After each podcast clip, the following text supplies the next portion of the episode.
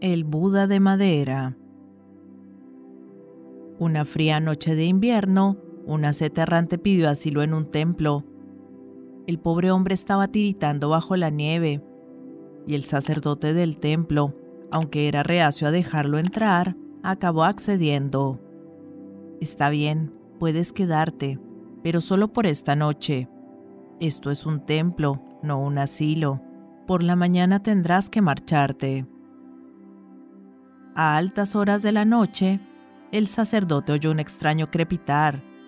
Acudió rápido al templo y vio que el forastero había encendido un fuego y estaba calentándose. Observó que faltaba un Buda de madera y preguntó, ¿Dónde está la estatua? El otro señaló al fuego con un gesto y dijo, Pensé que iba a morirme de frío. ¿Estás loco? ¿Sabes lo que has hecho? Era una estatua de Buda. Has quemado al Buda. El fuego iba extinguiéndose poco a poco. El asceta lo contempló fríamente y comenzó a removerlo con su bastón. ¿Qué haces ahora? vociferó el sacerdote. Estoy buscando los huesos del Buda que, según tú, he quemado.